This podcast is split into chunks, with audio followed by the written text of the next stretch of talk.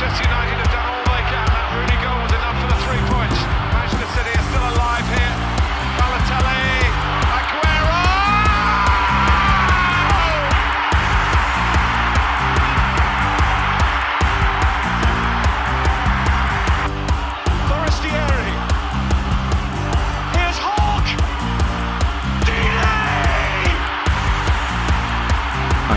wunderschönen guten Tag und herzlich willkommen zu Radio England. Ich bin Leon Kaminski. Und ich bin Robin Held.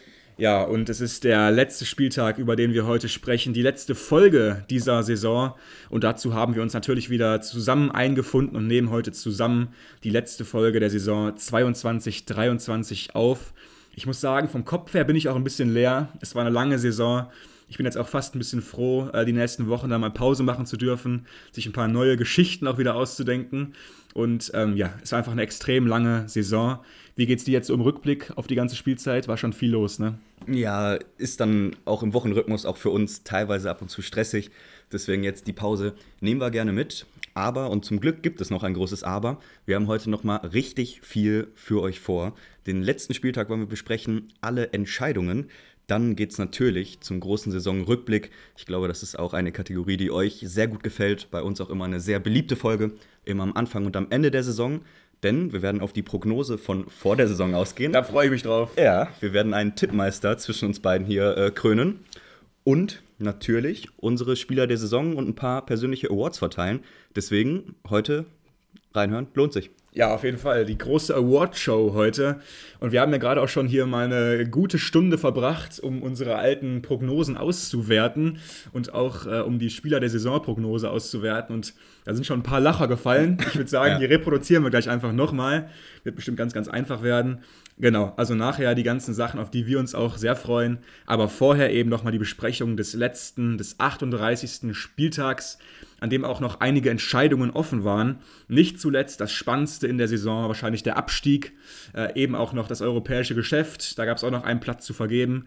Aber wir starten eben ganz, ganz unten in der Liga äh, bei den Abstiegsrängen. Und ich finde fast die Spannung, die dieser Abstiegskampf Jahr für Jahr erzeugt, die ist fast durch nichts zu überbieten. Meisterschaftskampf, ja, aber der Rest, der ist nicht spannender als der Abstiegskampf. Ich liebe es. Ganz ehrlich, ich habe mir die Abstiegskonferenz angeguckt äh, am Sonntag und es hat einfach richtig Bock gemacht. Es waren drei Spiele, alle drei Mannschaften haben noch um den Klassenerhalt kämpft, gekämpft, hatten rechnerisch noch die Chance. Und ich glaube, so von der Dramaturgie her und um was es geht, wenn wir über Fernsehgelder, Zukunft, die nächsten Saisons, Kaderplanung sprechen, geht da einfach nichts drüber. Ich glaube, dieser Pay Gap zwischen zweiter und erster Liga in England ist äh, hinlänglich bekannt.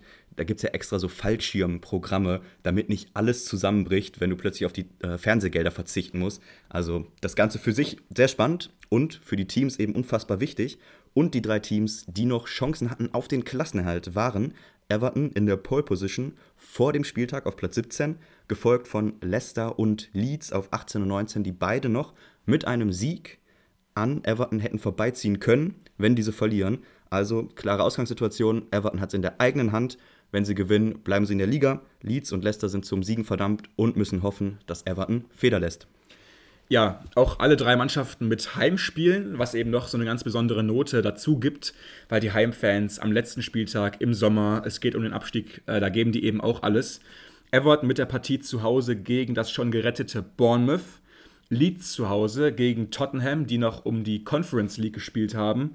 Und Leicester ebenfalls mit dem Heimspiel zu Hause gegen West Ham, die ebenfalls schon gesichert waren. Es haben vorher dann viele immer ähm, versucht zu prophezeien, welches Spiel jetzt das einfachste ist für die Mannschaften. Ähm, fand ich irgendwie schwierig, äh, das so einzuschätzen, aber trotzdem, ich würde sagen, Everton hatte es eben in der eigenen Hand und das Spiel war auch eigentlich am spannendsten, weil Everton das erwartbare, schwierige Spiel hatte gegen Bournemouth, obwohl es für Bournemouth um nichts mehr ging, haben die sich nochmal ordentlich reingehauen und stand eben auch ganz, ganz lange 1, äh, 0 zu 0, was eben auch die Spannung offen gehalten hat. Und Bournemouth schon mit einem extrem guten Auswärtsspiel, auch wenn es für sie eben um nichts mehr ging. Ne? Total. Also es war genau das Kampfspiel, worauf man irgendwie gehofft hat als neutraler Zuschauer. Es war wirklich nicht eindeutig.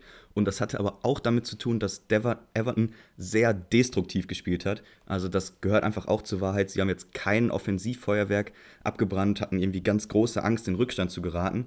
Deswegen hat es eben auch die gesamte erste Halbzeit 0-0 gestanden. Und der Treffer, der dann fiel für Everton, wo dann das Stadion wirklich auch total ausgerastet ist, fiel dann erst nach einer Stunde und es war ein Distanzschuss. Ich finde irgendwie, es konnte auch nur so passieren. Ball rausgeköpft, der Ball tippt und dann hat Ducouré einfach mal komplett durchgezogen, den Volley wirklich super clean getroffen, flattert rechts in die Ecke, keine Chance für den Torwart. Und das 1 zu 0 bringen sie auch über die Zeit. Everton rettet sich tatsächlich selber. Hätte man dramaturgisch auch äh, besser erzählen können und mit den anderen Spielen anfangen können. Aber ist uns egal, denn die Entscheidung, die bleibt ja dieselbe. Everton rettet sich aus eigener Kraft in einem wirklich engen und umkämpften Spiel. War dann auch hinten raus so, dass die letzten 10, 15 Minuten ich glaube, zwölf davon in der Nachspielzeit, ja. auch ganz irre Szenen, hat Bournemouth wirklich gedrückt. Die haben lange Bälle nach vorne gespielt, haben mit Moore noch einen riesen Stürmer reingebracht. Also haben wirklich alles drauf gesetzt, noch den Ausgleich zu machen, was dann nochmal Einfluss gehabt hätte. Aber es hat eben gereicht und Everton mit Platzsturm und Co. alles sehr verdient, denn sie bleiben in der Liga und Sondage, Respekt, hat seine Mission erfüllt.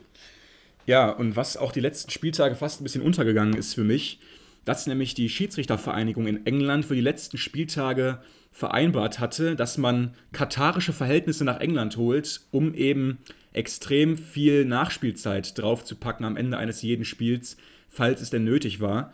Und das haben wir dann unter anderem auch hier gesehen, eben in Everton, wo es dann am Ende, glaube ich, zehn angezeigte Minuten waren und dann noch irgendwie plus X drauf wegen Verzögerungen.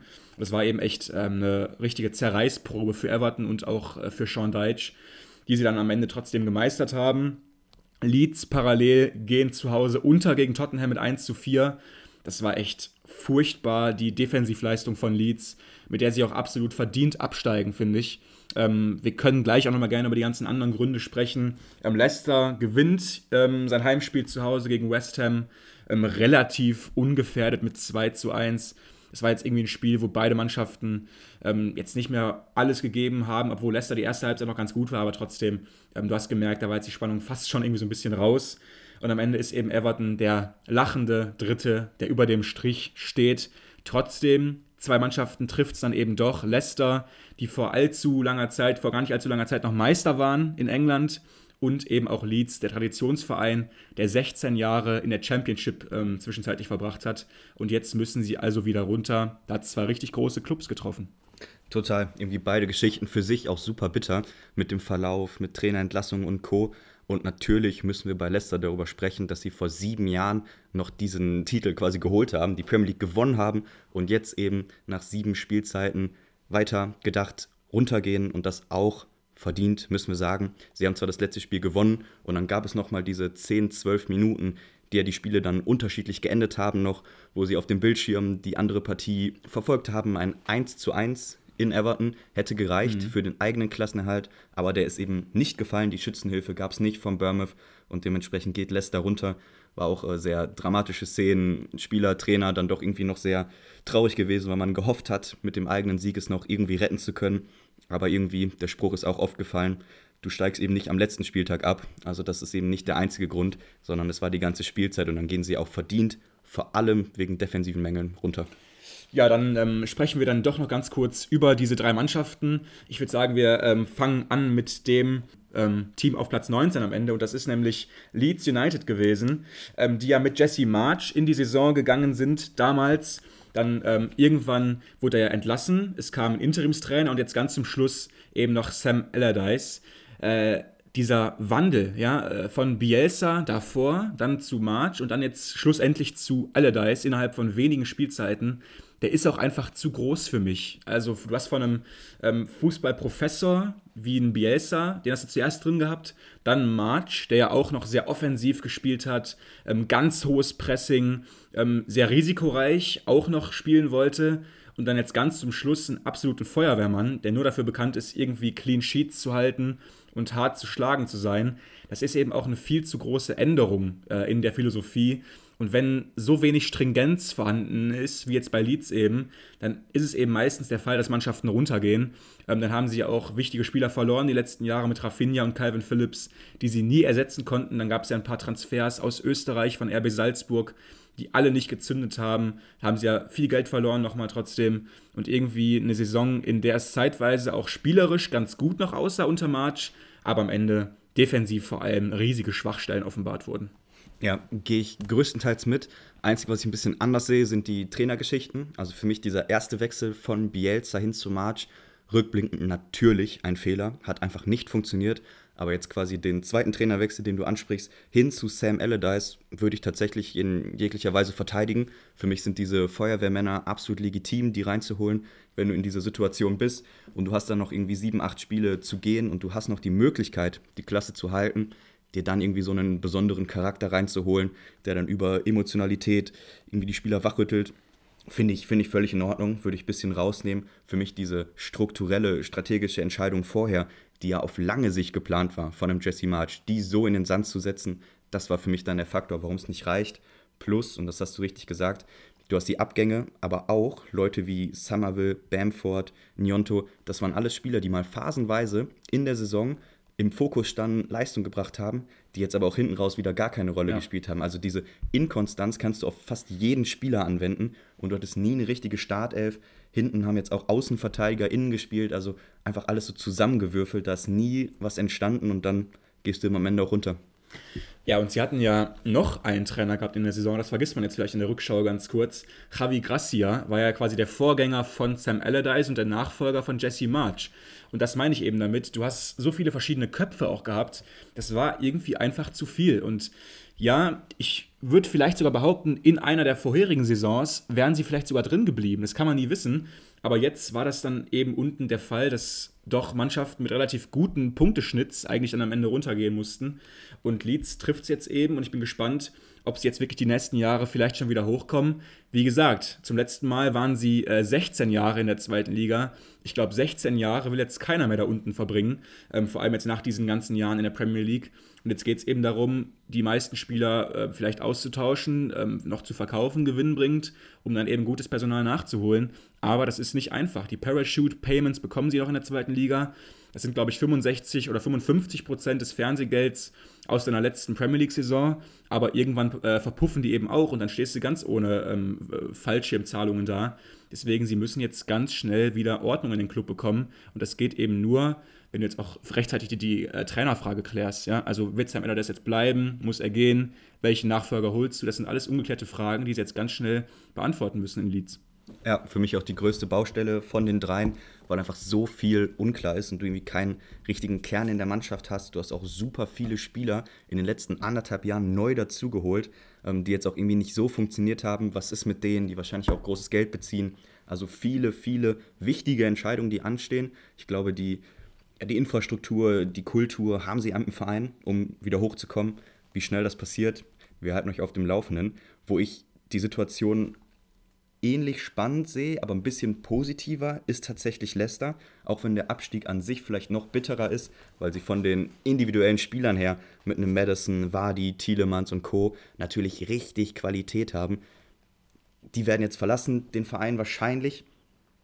Glaube ich, dass sie immer noch einen Kern haben mit vielen jungen Spielern, die bleiben werden. Das Gerüst steht da für mich ein bisschen stabiler. Trotzdem lass uns da auch mal ganz kurz auf Ursachenforschung gehen. Ja. Äh, Brandon Rogers natürlich der Name dieser Abstiegssaison für mich. An dem haben sie sehr, sehr lange festgehalten, obwohl der schon vor der Saison nicht unumstritten war. Dann hatte er auch innerhalb dieser Spielzeit mehrmals wirklich Phasen, wo sie fast nichts gewonnen haben. Sie haben lange, am Ende zu lange wohl an ihm festgehalten, haben ihn erst am Ende durch Dean Smith ersetzt, der dann da den Feuerwehrmann spielen sollte. Hat jetzt leider nicht geklappt, aber für mich diese strategische Entscheidung viel, viel zu spät. Ja, sie war zu spät, weil ja auch Brandon Rogers schon im letzten Sommer wirklich häufig mal ähm, nach außen gezeigt hatte, dass er nicht mehr so ganz auf der Linie ist, die man sich wünscht von einem engagierten Cheftrainer. Hat immer wieder die Vereinsführung kritisiert für mangelnde Spielereinkäufe. Das stimmt ja auch alles, aber trotzdem, ich finde, manche Sachen machst du öffentlich und manche Sachen machst du intern. Und sowas, äh, Forderungen an den Verein, das sind für mich immer interne Geschichten. Und dann hatten sie eben auch den Fall, dass viele Spieler den Verein eigentlich verlassen wollten, die es dann nicht durften. Juri Tielemans ist einer, Madison wurde ja auch immer wieder in Verbindung gebracht mit einem Wechsel. Kaspar Schmeichel haben sie dann ja gehen lassen. War für mich auch ein ganz großer Fehler. Einer der letzten Charakterköpfe in der Mannschaft, der irgendwie auch so dieses Mentale versprüht hat, wo du denkst, so ja, der hilft dir auch im Abstiegskampf. Ähm, den haben sie eben gehen lassen nach Frankreich. Hat jetzt auch richtig gefehlt die letzten Wochen, fand ich, weil Ward im Tor war jetzt für mich auch kein sicherer Rückhalt irgendwie. Und das, ja, also auch viele kleine Ursachen, würde ich sagen. Aber die Summe, die macht es dann am Ende eben. Absolut. Und dann gehst du eben verdient runter. Dann noch ganz kurzer Blick auf die, die es geschafft haben. Wir haben es schon angerissen. Everton mit wirklich nicht dem fußballerischen Highlight. Also ich finde von der Spielanlage her würde ich Leeds und Leicester wesentlich offensiver, kreativer beschreiben als Everton, auch in der abgelaufenen Saison. Aber sie haben sich eben durchgesetzt. Da kam die Trainerentscheidung dann vielleicht genau ein, zwei, drei Spieltage äh, zum richtigen Zeitpunkt, ja. nämlich Sondage, der jetzt eben am Ende gegen Bournemouth zu Hause mit dem nächsten Dreier die Punkte dann auch einfährt. Für mich aber auch da musst du in der Kaderplanung nochmal richtig ran, weil einfach offensiv Tempo, Qualitätsspieler fehlen. Und Kevin Lewin, vielleicht der letzte Übergebliebene, der so richtig Qualität hat, Muss super weg. verletzungsanfällig, hat einfach nicht, nicht über die Saison hinweg performt. Ja. Mittelfeld, glaube ich, steht. Da haben sie gefühlt 28 Spieler, gerade im 6er, 8er Bereich. Aber trotzdem, da sind noch ganz viele strukturelle Sachen, wo sie dran arbeiten müssen, damit diese Saison, die vor allem auch wegen Frank Lampard äh, wirklich nicht gut gelaufen ist, damit das nicht zur Gewohnheit wird. Große Baustelle, aber sie bleiben drin. Leeds und Leicester gehen runter. Ja, und Sean Deitch ist am Ende eben der, der es richtet. Das haben wir auch schon damals gesagt gehabt. Wir haben gesagt, Sean Deitch ist genau das richtige Appointment, gerade in der Lage von Everton. Riesenverein, Traditionsclub mit unglaublich vielen Fans in ganz England, aber vor allem eben in Liverpool. Und Sean Deitch passt einfach zu dieser Mentalitätsstadt. Äh, und am Ende war er eben auch für 18 Spiele noch im Charge bei Everton, hat einen Punkteschnitt von 1,17 geholt, was nicht überragend ist. Ähm, davon 5 gewonnen, 6 äh, unentschieden und 7 Pleiten. Ist, sag ich mal, passabel, gerade noch, gerade noch passabel. Aber man hat eben gesehen, dass er trotzdem das, das Vertrauen jetzt verdient hat. Und ich glaube, wenn jemand den Verein wieder auf- oder, oder umkrempeln kann, dann ist es eben Sean Deitch, ja, weil er hat damals bei Burnley ja auch schon gezeigt, er kann mit ganz kleinem Budget Spieler finden, die eine Mannschaft besser machen. Er macht eine Mannschaft oder er kreiert eine Mannschaft, die hart zu schlagen ist, die offensiv über gewisse Tools verfügt, die jedem, Mannschaft, äh, jedem Gegner Probleme bereiten, wie zum Beispiel Standards, Einwürfe, lange Bälle und so weiter und so fort. Und genau diese Ansätze, die hast du jetzt ja auch schon bei Everton gesehen. Und dieses extrem kompakte Mittelfeld, das hat er auch extrem gut gemacht, Sean Deitch. Deswegen würde ich sagen, Everton kann eine gute Zukunft haben, wenn sie jetzt den Kader umkrempeln. Sie müssen ganz viele Spieler verkaufen. Calvert-Lewin für mich Nummer eins, der muss unbedingt weg. Ist immer verletzungsanfällig, ist nie für die Mannschaft da, wenn sie ihn braucht. Das ist einfach nicht passabel. Sie brauchen viele neue Spieler, aber ich vertraue Sean Deitch. Okay, schöne Worte zum Abschluss. Also nochmal eine Mini-Zusammenfassung vom Abstiegskampf. Southampton ja schon seit Wochen fest abgestiegen. Sie gehen noch runter als 20. 19. wird Leeds, 18. Leicester. Das sind damit die drei Absteiger. Knapp drüber Everton, Nottingham und Bournemouth. Dann gab es noch eine weitere Entscheidung. Die ist aber ein bisschen weiter oben gefallen. Zum Glück. Zum Glück, äh, denn Aston Villa ist involviert gewesen. Es ging um den siebten Platz, der für die Conference League reicht. Da waren noch im Rennen Brentford, Tottenham und Villa. Auch hier, so ähnlich wie unten mit Everton, hatte Villa es selber in der Hand. Siebter Platz, wenn sie gewinnen gegen Brighton, ihr letztes Spiel dieser Saison, ist es durch und sie haben endlich wieder die Auswärtsfahrten innerhalb von Europa. Auch wenn es nicht die Top-Destinationen sind, ist es eben internationales Geschäft. Und das Spiel gegen Brighton, willst du uns ein bisschen führen? War ja für dich dann wahrscheinlich schon mit Anspannung verbunden. Ja, weil vor allem Brighton ja auch ein extrem undankbarer Gegner ist. Ja, Brighton ist jetzt ja schon vorher sicher qualifiziert gewesen für die Europa League auf Platz 6. Aber trotzdem, wenn Brighton Bock hat, dann zerstören die dich eben. Ja? Wenn die wirklich Lust haben, dann halten die, halten die den Ball und passen den Ball um dich herum oder auch durch dich. Äh, und das ist alles extrem eklig. Deswegen war ich gespannt, wie es dann am Ende ausgeht. Ähm, Villa hat es eben in der eigenen Hand gehabt. Tottenham auswärts gegen Leeds, haben wir gerade schon besprochen. Und Brentford ebenfalls auswärts bei Man City. Eigentlich auch ein undankbares Spiel, was du nicht gewinnen kannst. Aber ähm, Brentford kann eben Man City recht gut. Aber am Ende eben Villa, ähm, ja, behalten es alles in der eigenen Hand, ähm, gehen 2-0 in Führung. Ähm, durch Villa-typische Tore, möchte man fast sagen.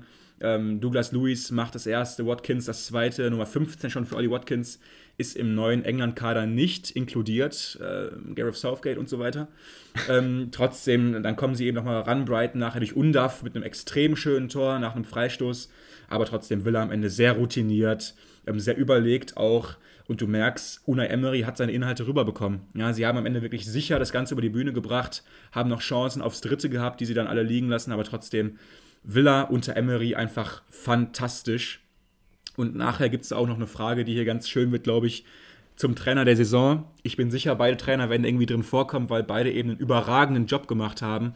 Aber jetzt am Ende hier eben beide Mannschaften für Europa qualifiziert, weil Villa 2-1 gewinnt. Also Brighton auf Rang 6, Villa auf Rang 7 und somit in der Conference League. Genau, das war die letzte Entscheidung, die wir besprechen wollten.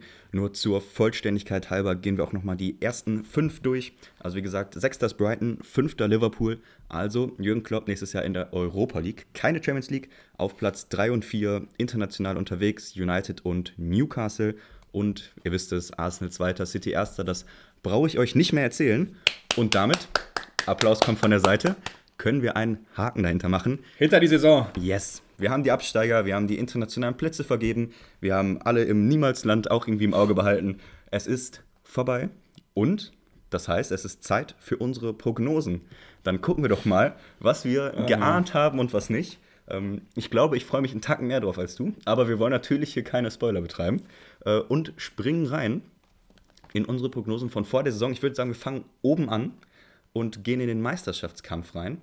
Denn vor der Saison gab es für uns beide eigentlich nur die Frage, wird es City oder wird es Liverpool? Oh, ich freue mich gerade irgendwie. Ich freue mich gerade irgendwie. Ich habe das ganze Jahr auf diesen Moment gewartet. Wir haben gerade auch nochmal unsere ähm, Prognosenfolge quasi gehört von, von der letzten Saison. Und jetzt sind wir eben richtig gespannt, was am Ende rausgekommen ist. Du hast es dann ja ausgerechnet zum Schluss, weil wir eben auch dann unsere beiden Prognosen bewertet haben. Und es gibt heute einen Sieger. Ja, und ich würde sagen, der Meister, den hatten wir vorher beide einheitlich bestimmt. Wir hatten uns vor der Saison beide auf Man City geeinigt. Die Mannschaft, die am Ende dann ähm, ihr größter Challenger war, die hatten wir nicht auf dem Zettel gehabt, aber trotzdem, beide hatten City auf der Rechnung. Und wir haben es am Ende so bestimmt, dass wir quasi jetzt ähm, die Abweichungen von unseren Tipps nach den Plätzen mit Minuspunkten bewertet haben. Das heißt, wenn jetzt zum Beispiel City Zweiter geworden wäre und wir sie vorher auf 1 getippt hatten, würden wir beide minus einen Punkt bekommen, weil die Differenz zwischen dem ähm, Prognosenplatz und den tatsächlichen Platz am Ende eben ein Platz beträgt. Das ist jetzt die ganze Rechnung von uns. Okay, klang kompliziert, aber ja, ihr, ihr, kommt schon noch rein. Ich hoffe, das geht. Ist jetzt äh, gar nicht so abgefahren, unser System. Ich denke, das ist verständlich. Okay. Also null Punkte nach dem ersten Tipp quasi. Genau, ne? quasi das perfekte Ergebnis, ja. denn wir haben es ja beide richtig gesehen und haben City und Pep auf Platz 1 und zur Meisterschaft getippt.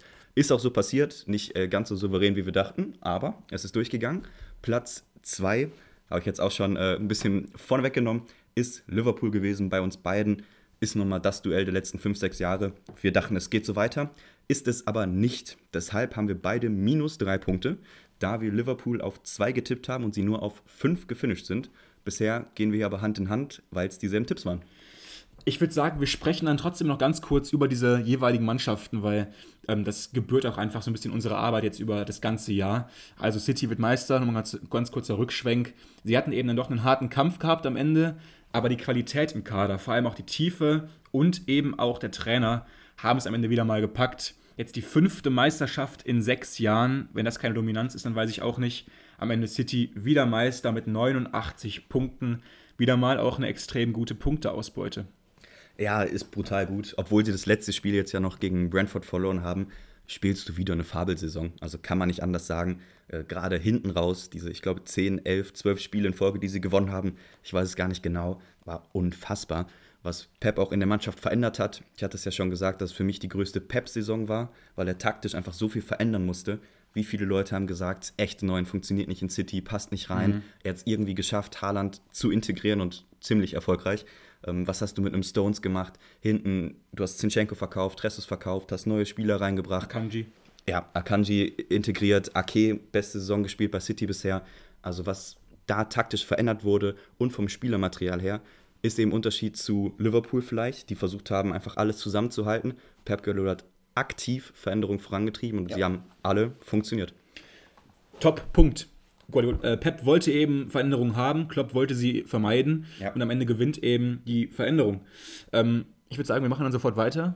Mir ist gerade aufgefallen, dass wir jetzt die ganzen Ergebnisse gar nicht mehr gesagt haben des aktuellen Spieltags, aber äh, äh, geschenkt. Also guckt selber nach, Leute, ist ja jetzt auch, ist auch schon egal. Also, ähm, dann würde ich sagen, gehen wir weiter mit Platz 3 von uns beiden. Und jetzt kommt dann die erste Unterscheidung.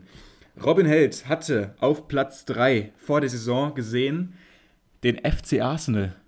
Guter Schaut, guter Schaut, Kollege. Ja, einer hat Ahnung, ne? Ist unfassbar. Nein.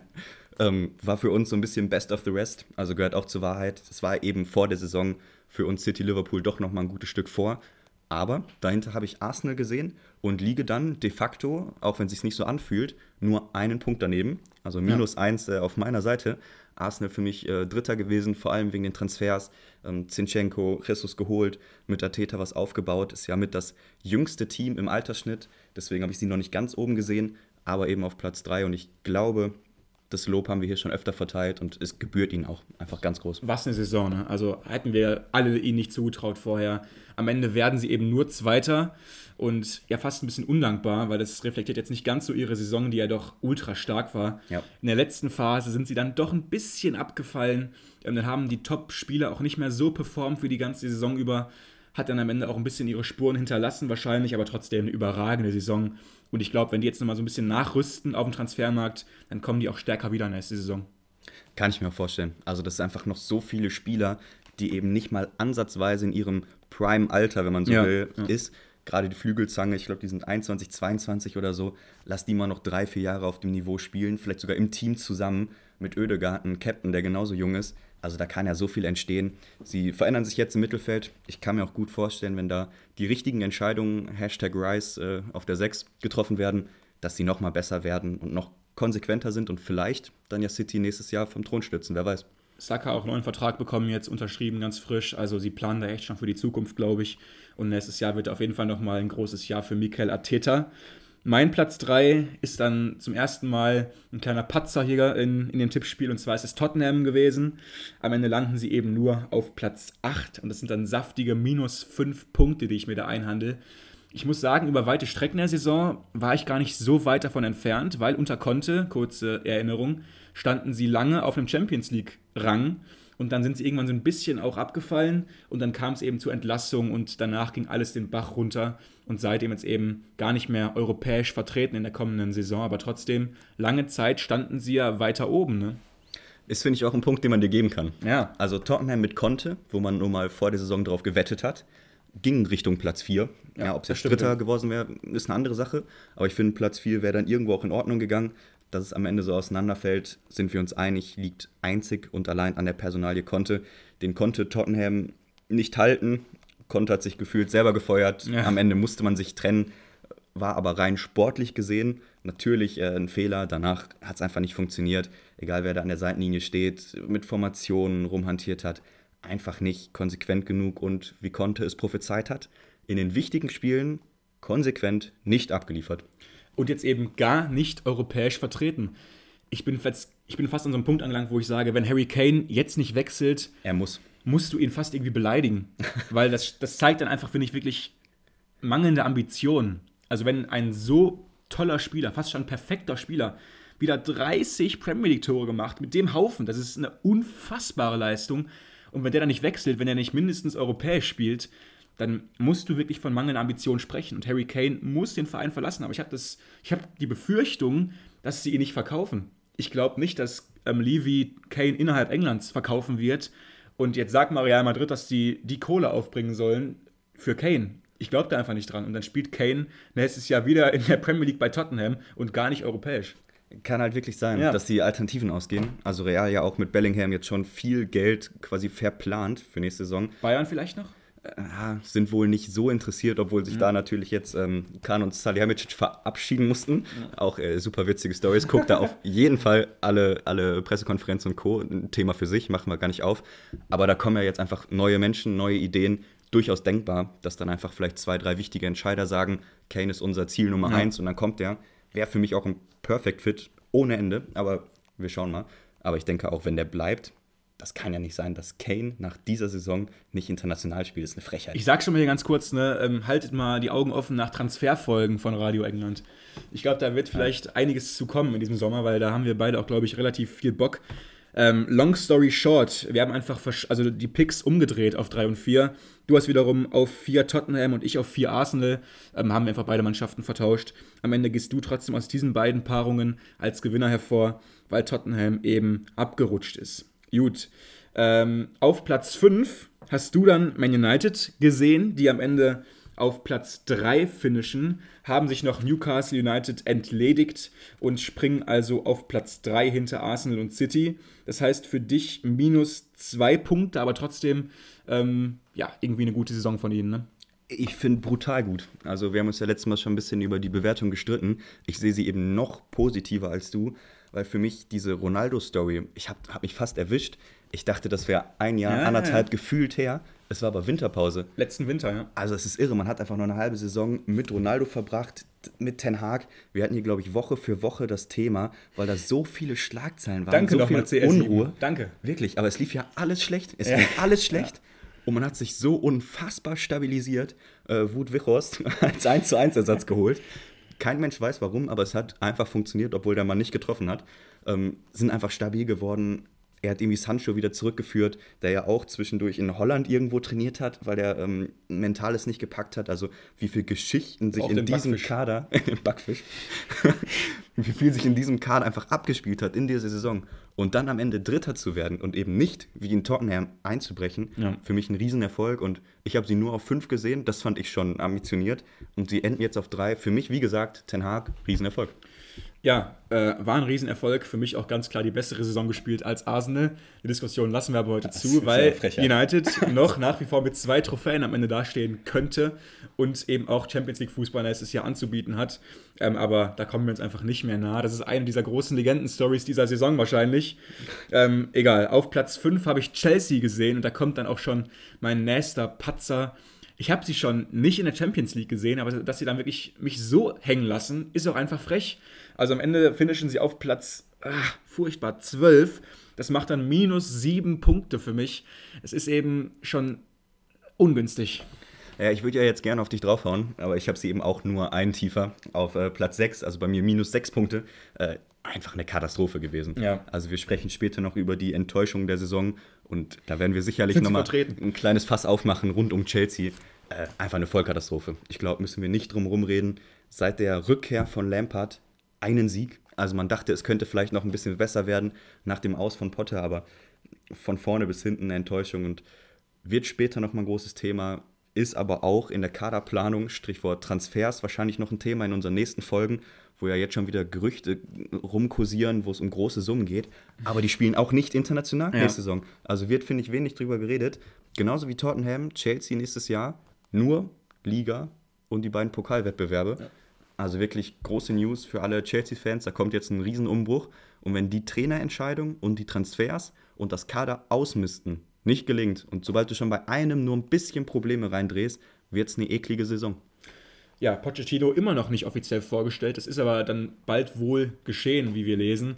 Also die nächsten Tage wird dann wohl offiziell auch kommuniziert werden, dass Pochettino der neueste oder der neue Chelsea-Trainer ist der Neueste, äh, fast schon hier verplappert. Also der Neueste, dem jetzt die, der Rauswurf droht bei Chelsea.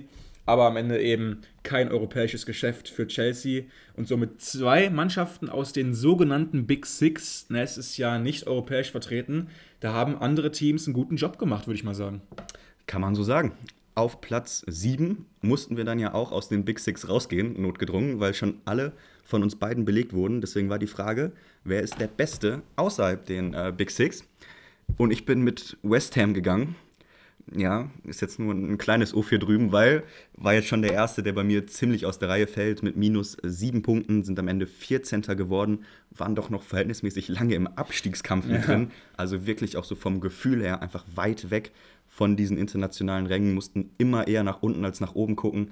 Obwohl der Kader zusammengeblieben ist, du einen Declan Rice halten konntest, vorne eigentlich fast dieselben Flügelspieler, Achter hattest, einen Zucheck konntest du halten es ist eigentlich nicht auseinandergebrochen, aber die Leistung ist eben schon abgefallen und dann reicht es am Ende nur für Platz 14 und sie können glücklich sein, dass sie eine gute nächste Premier League-Saison planen können. Haben 20 Premier League-Spiele verloren. 20. Leeds steigt ab als Vorletzter und haben nur ein Spiel mehr verloren mit 21. Ja. Also ähm, das war schon echt eine besorgniserregende Saison für David Moyes, der seinen Platz trotzdem behalten hat auf der West Ham Bank Und das ist vielleicht dann auch so ein großes Fazit dieser Folge heute. David Moyes behält seinen Platz, ist nach wie vor Trainer und führt West Ham zum am Ende ungefährdeten Klassenerhalt. Europäisch sind sie auch den ganzen Weg gegangen. Würde ich sagen, war auch für sie so ein Stolperstein. Also dieser Rhythmus, Donnerstag, Sonntag, äh, Woche für Woche, haben sie jetzt nicht so gut verkraftet, weil eben dran, dann aber auch Einkäufe, die sie verstärken sollten, nicht gezündet haben. Und diese Doppelbelastung sollte eben durch den Kader aufgefangen werden, der verstärkt wurde. Aber die Verstärkungen haben sich eben nicht als solche erwiesen. Am Ende dann jetzt eben 14. Platz ist für sie in Ordnung. Mein Tipp ist ungefähr genauso gewesen. Ich habe die Wolves genommen, die ähm, finishen jetzt einen Platz über, den, über, über West Ham, aber dann jetzt eben trotzdem auch minus 6 für mich. Also da haben wir uns jetzt beide auf Platz 7 nicht mit Ruhm bekleckert. Mein Sechster ist übrigens an Man United gewesen, haben wir gerade noch äh, vergessen gehabt zu sagen. Alright, damit äh, stehen unsere Top 7 Auswertungen jetzt schon auf dem Papier. Kurzer Zwischenstand. Also, Willst du ihn echt sagen? Ja, natürlich. Okay. Äh, ich muss mir das jetzt ein bisschen breit treten ja, okay, hier. Okay, ich will mir gar nicht vorstellen, wenn es andersrum gewesen wäre. Ich gehe mal eben. Ja, ja, wir machen hier eine kurze Pause. Nein, äh, Zwischenstand nach den Top 7 sind bei mir minus 23, also 23 Plätze bin ich bei meinen sieben Tipps abgewichen. Beim Herrn Kaminski auf der anderen Seite sind es minus 26, also minus 3 mehr. Steht im Moment nicht so gut da, kann es aber natürlich noch ausgleichen. Alles noch offen. Denn es gibt ja noch drei Plätze, die wir getippt haben, wo es dann auch richtig spannend wird, weil die Abweichung noch größer sein kann, wenigstens gefühlt. Es geht natürlich um die Abstiegsränge, die drei 18., 19. und 20. die wir getippt haben. Und ich fange einfach mal ganz selbstbewusst an, weil ich mit meinem ersten Pick doch sehr confident bin. Ja. Es war Everton. Ich habe Everton auf dem 18. Platz gesehen und genau ein Tor hat sie von diesem Platz getrennt. Das hat Ducouré erzielt. Deswegen bleiben sie eben drin, haben wir euch erzählt. Deswegen bei mir minus 1. Ich habe sie auf 18 getippt, sie enden auf 17. War bereits Thema, finde ich. Kann man mal einen kurzen, ein kurzes Lob aussprechen? Kriege ich das von der Seite? Ja, so ein kleines Lob kriegst du dafür, dass sie eine schwierige Saison haben würden mit Frank Lampard, war ja auch klar. Also ich finde, das vergisst man häufig. Ne? Frank Lampard hat Everton in die Saison geführt und war dort lange verantwortlich. Und das finde ich nach wie vor irgendwie ein Unding. Ist das zu groß, irgendwie, das Wort Unding? Also, dass Frank Lampard ein Premier League-Team coachen darf. Mit dem CV ist, finde ich, ein Unding. Den Chelsea-Job, den lassen wir jetzt mal ganz außen vor, aber trotzdem, ähm, am Ende hat Lampard Everton eben wirklich knapp an den Abstieg gebracht. Deitch hat sie dann wieder über Wasser gehalten, aber trotzdem war schon echt ähm, nicht das äh, Beste, was Everton gezeigt hat. Mein Platz 18 und damit lag ich zumindest richtig, was den Abstieg angeht, hat Leeds belegt. Am Ende werden sie 19. Und jetzt kommt eben auch hier diese große Unfairness äh, so langsam mal äh, ans Licht, ja, weil mein Tipp, dass Leeds absteigt, war quasi am Ende richtig. Aber trotzdem unterscheiden wir uns am Ende dort nur mit einem Punkt, weil Everton eben einen Platz über dem Abstieg stand. Ne? Du willst jetzt das Lob, weil du einen Spieltag vor Ende auf den richtigen getippt hast quasi? Also Everton war ja noch mit in der Verlosung. An diesem Spieltag. Also dir das jetzt so hoch anzurechnen mit Leeds im Vergleich zu Everton? Nee, aber ich habe halt ähm, im letzten Sommer gesagt, dass Leeds absteigt und die sind abgestiegen. Ja, ja. Aber also, Everton war jetzt auch nicht weit weg, ne? Aber ist in Ordnung, ist okay. Gut. Den, den Punkt kriegst du, hast nochmal einen Absteiger richtig getippt. Ja. Ne? ja du auch. Ist richtig, denn äh, der kommt jetzt. Das war bei mir Platz 19. Bin ich gegangen mit Southampton. Vor der Saison noch mit Ralf Hasenhüttel am Seitenrand. War ich mir sicher, die steigen ab. Hab sie aufs 19 Musste getippt. Ja sein. Musste sein. Äh, am Ende sind sie sogar auf 20 gefinisht, deswegen trotzdem minus 1, obwohl ich den äh, Absteiger richtig tippe. Hat einfach nicht gereicht, haben wir auch mehrmals drüber gesprochen. Kaderzusammenstellung, Qualität, Trainerentscheidung, gesamtes Management. Zu Recht als einziger vor dem letzten Spieltag abgestiegen auch abgeschlagen. Deswegen Southampton 19. war auch nicht so verkehrt. Haben übrigens jetzt noch 4-4 gespielt gegen Liverpool. Ja. Zumindest das Resultat kann man ganz kurz nochmal hier hervorheben. Ja, ähm, Katastrophensaison. Also, dass man erstmal Hasenhüttel entlässt, war schon die ganz falsche Entscheidung. Aber generell auch ähm, Kaderplanung, ähm, keine Erfahrung mehr im Kader zu haben, junge, unbekannte Spieler ähm, ohne das Know-how, dann steigst du einfach ab. Würde ich jetzt auch nicht mehr groß ähm, Worte für verlieren, weil war fast folgerichtig. Äh, mein, Platz, mein Platz 19 ist jetzt. Mhm, erzähl mal. Ich, können, wir über, können wir überspringen vielleicht? Kann ich einen Joker ziehen? Nö. Okay, dann ist das. Ähm, ach, Fulham. Okay, ich lese gerade Fulham auf ähm, Platz 19. ja. Bei mir. Am Ende werden sie nicht ganz 19. Aber gut, war jetzt eine Abweichung von ähm, zehn, äh, neun, neun. neun Plätzen. Gut. ist dann eben auch schwierig, das Ding zu gewinnen, Leute. Ne? Da ist mal eine Idee, ne? Also mit, mit Leeds und Fulham aber auch mutige Picks gehabt. Aber ganz Ja? kurz, ne, ich will es doch zur Okay, Rechtfertigung sagen. erzähl. Fulham war die größte Fahrstuhlmannschaft in der englischen Geschichte. Also Fulham wirklich Jahr für Jahr aufgestiegen, abgestiegen, aufgestiegen, abgestiegen und so weiter und so fort. Und es kann doch keiner ahnen, dass jetzt da dieser Silva kommt und Mitrovic die beste Saison des Lebens spielt und die einen Joao Palinha in der Mitte holen, der der beste Sechser der Liga gefühlt ist. Das sind ja alles, sag ich mal, Überraschungen gewesen. Und also, okay, Abstieg war jetzt schon äh, mutig, aber dass sie jetzt so gut spielen, wie sie am Ende gespielt haben, Top 10 sind sie am Ende gefinisht, war halt auch schon verboten gut. Ja, und das als Aufsteiger. Ne? Also Ja. ich finde, einen Aufsteiger wieder in die Absteiger zu tippen, ist jetzt nicht so weit weg gewesen, aber im Ergebnis dann schon. Es sind minus neun Punkte, weil ähm, ja, Fulham fast an der oberen Tabellenhälfte kratzt. Sind sie drin? Sind sie drin mit dem Ja. Zehnter? Stimmt. Ich bin immer noch im Bundesliga-Rhythmus, aber Ja. natürlich, bei 20 bist du mit drin. Und deswegen nicht der beste Tipp gewesen. Naja. Unser Platz 20, das können wir aber kurz und schmerzlos machen, haben wir uns beide auch nicht mit Ruhm bekleckert, aber war vertretbar. Wir haben beide Bournemouth auf den letzten Platz getippt. War der Kader mit dem Abstand niedrigsten Marktwert Aufsteiger und wir haben sie nochmal beide wieder unten gesehen. War jetzt, war jetzt auch nicht so toll. Ja, also wir hatten zumindest beide die komplett gleiche Idee, was Meister und Tabellenletzten angeht. Wir haben beide City auf 1 gesehen, das war richtig. Bournemouth ist nicht letzter geworden, werden am Ende 15. und O'Neill mit einem überragenden ähm, Trainer, Interims Job. Hashtag äh, Job, weil ähm, Interim so ein bisschen wohl falsch ist, weil er dann doch wohl bleiben wird die nächste Saison über. Ähm, ja, Gary O'Neill, ähm, überragenden Job dort gemacht. Ähm, 39 Punkte, damit 5 Punkte über dem Strich. Bournemouth steigt nicht ab. Gratulation an Englands Südküste. Und ähm, ja, da konnte ich jetzt auch keine Punkte auf dich gut machen, weil wir jetzt beide dort mächtig falsch gelegen haben mit minus 5 Punkten auf dem letzten Tabellenplatz. Und ich würde sagen, wir kommen dann zum Ergebnis. Das Gesamtergebnis. Ja, ich, ich glaube, das ist so ein Ding, ich glaube, das müssen wir nochmal aufnehmen und dann einfach mal regelmäßig wieder in die Folgen einbauen, weil es war einfach ein, ein deutlicher Sieg. Ich würde es nicht machen. Äh, Doch, doch, ich glaube, das, das ist meine Idee jetzt. Denn bei mir sind am Ende minus 30, ist äh, meine Abweichung. Also mein Gesamtergebnis liegt bei minus 30. Ganz kurz zum Kontext, Ja. ist okay, ne? Also 20 Mannschaften in der Liga, minus 30 ist in Ordnung, ne? Wir haben 10 getippt, ne, das äh, macht es nochmal ein bisschen schlechter. Ja. Also im Schnitt lag ich drei Plätze daneben. Jetzt keine Meisterleistung gewesen, aber hat gereicht. Hat Also gereicht. Abstieg war auch wirklich sehr schwer dieses Jahr. Also, dass wirklich zwei Mannschaften runtergehen mit Leicester und Leeds, die als sehr große Clubs gelten, war schon eine große Überraschung, ne? Ja, absolut. Ähm, schön nochmal ein bisschen das zu rechtfertigen, denn jetzt kommt dein Ergebnis. Es liegt bei minus 41, also minus 11 Punkte mehr auf Mhm. dem Konto, lag im Schnitt 4,1 Plätze daneben.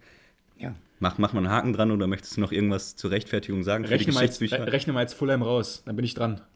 Dann bist du minus 2 noch immer noch schlechter, aber ja. Dann, ja, äh, aber Fulham ja. hat mich wirklich gekillt am, am Ende ein bisschen, aber trotzdem, ja, äh, es war jetzt keine Meisterleistung von mir. Aber ähm, nächste Saison werde ich auf jeden Fall einen ausgeklügelten Plan an den Start bringen, weil wir werden natürlich auch nächste Saison wieder dann ähm, unsere Prognosen abgeben. Und ich würde sagen, wir kommen dann jetzt zu einem Feld, wo wir beide uns, uns ein bisschen mehr auf die Schulter klopfen können. Also jetzt kommen wir zu den ganzen Rubriken, die wir vorher eben hatten. Und wir fangen an mit dem Spieler der Saison. Und das ist fast so ein bisschen meine Sternstunde heute, weil Ja. ich glaube, einen größeren Sieg feiere ich heute nicht mehr. Einzige und letzte. Äh, ich, also einer kommt vielleicht noch, aber ähm, okay, Spieler der Saison, der lag mir schon relativ gut. Ähm, dein Pick war vorher Phil Foden. War,